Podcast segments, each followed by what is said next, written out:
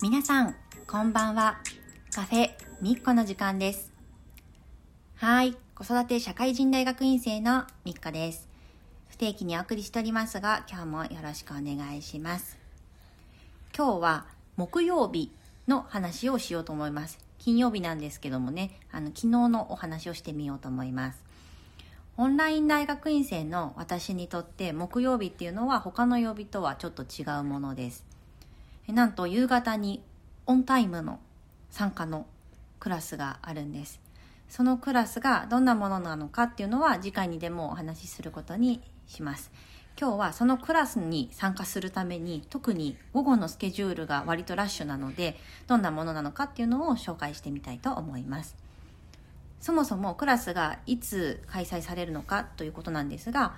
えー18時から20時です。夜の6時から8時です。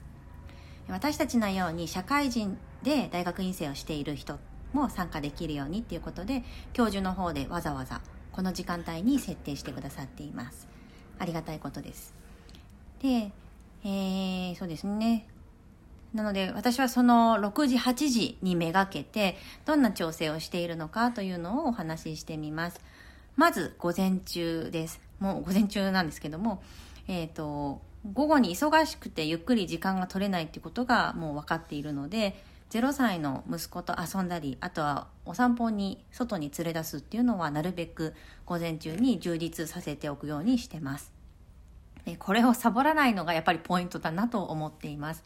ここで息子の満足感をいかに得ておくかっていうのが夕方のスムーズさにもすごく影響影響するなと思っています。ここでこういっぱい遊んであの心地よい疲れみたいのがあったりすると午後落ち着いて昼寝する時間があったりだとかあのそういうのにもやっぱりつながるような気がしています。でその散歩を出発前にはもうすでに夕飯のメニューっていうのも決めてしまいます。もし足りない材料なんかがあった場合後からあの買うことになっちゃうとロスタイムになっちゃうんであのこのタイミングで確認しておきます。で散歩から帰ってきて、えー息子の離乳食と授乳をなんてしているともうお昼を回ってしまうので私もさっとランチを食べて夕方のクラス用の論文1本を、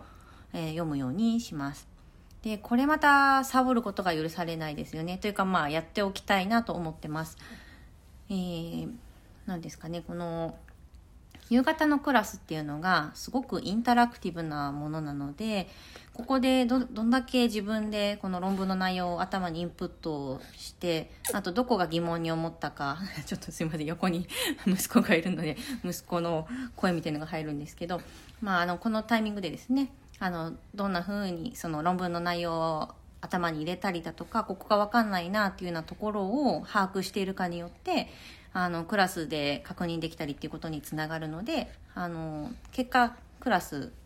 が意義深いものになるのかっていうのが、まあ、この予習で決まるなと思ってます。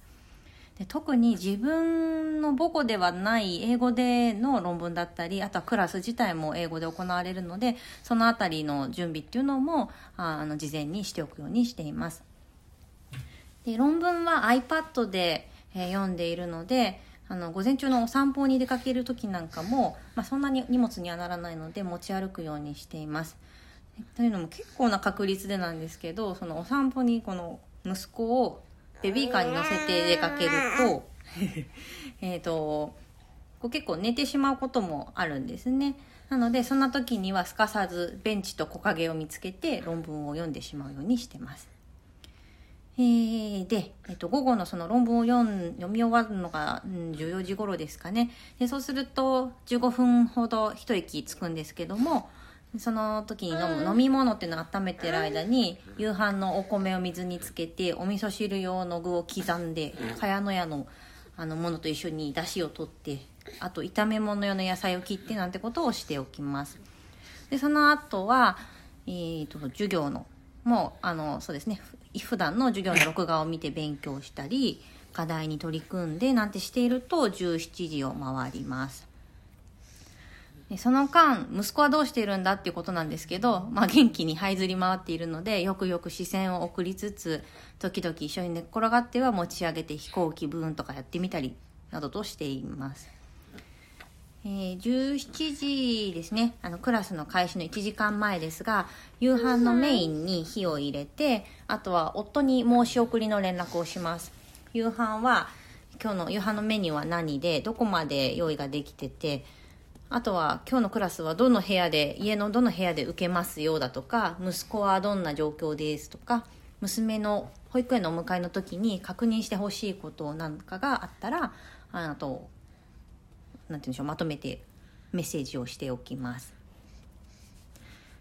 でそうですね。開始30分前ぐらいをめどに、えー、Zoom に参加するために部屋だとか、まあ、あとちょっと水分補給の飲み物とかを整えておきます。リビングだとあの3歳の娘が保育園から帰ってくるとこう生活音だとか風景があまりにも映り込んでしまうので隣の和室で参加するようにしています。でその時用意する時には息子のおもちゃなんかも忘れないように用意しておきます。あと抱っこひもだとかなんかちょっと緊急で必要だみたいになった時用のものを一緒に用意しておきます。そして20分前、えー息子のおむつ替えをして15分前には授乳をして5分前にはパソコンの前に座ってカメラやマイクの確認をして、えー6時に無事クラスがスタートという感じです。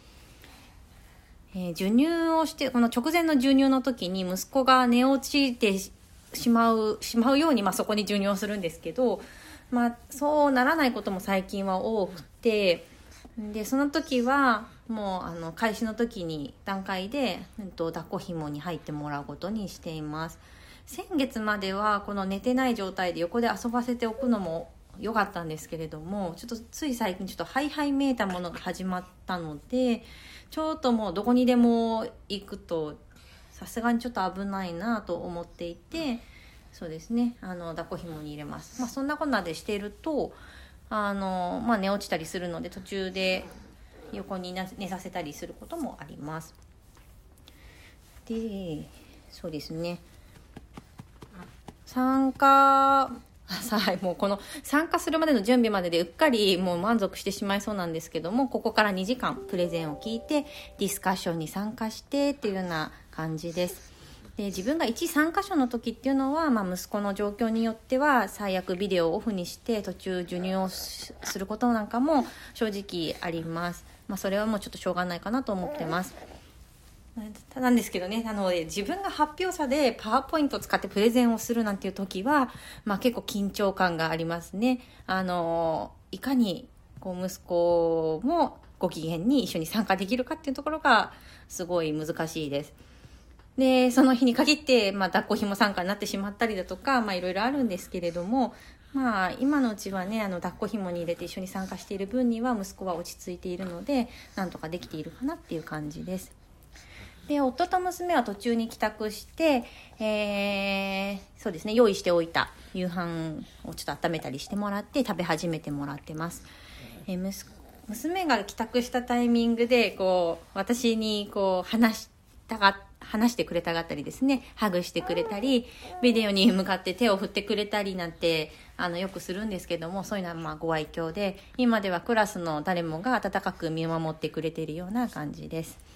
一度娘のお腹すいたという声が、あの、轟き渡ってしまったこともあったんですけど、その時はやっぱ私もさすがに慌てたんですが、まあ、いつもはなかなか笑顔が見えぬ教授から笑みがこぼれていたのを私は見逃しませんでしたよ。ということで、はい、あの、子供がいる、参加者がいるっていうことを皆さん理解していただいてて本当にありがたいことです。で2時間後無事終了したら、えー息子の授乳を改めてして私も夕飯を食べ子供たちのお風呂というふうに続いていきます。とこんな感じです、はい、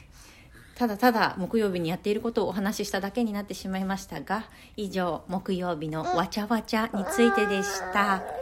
えーそれではカフェミッコ今日はこの辺で。チャオチャオ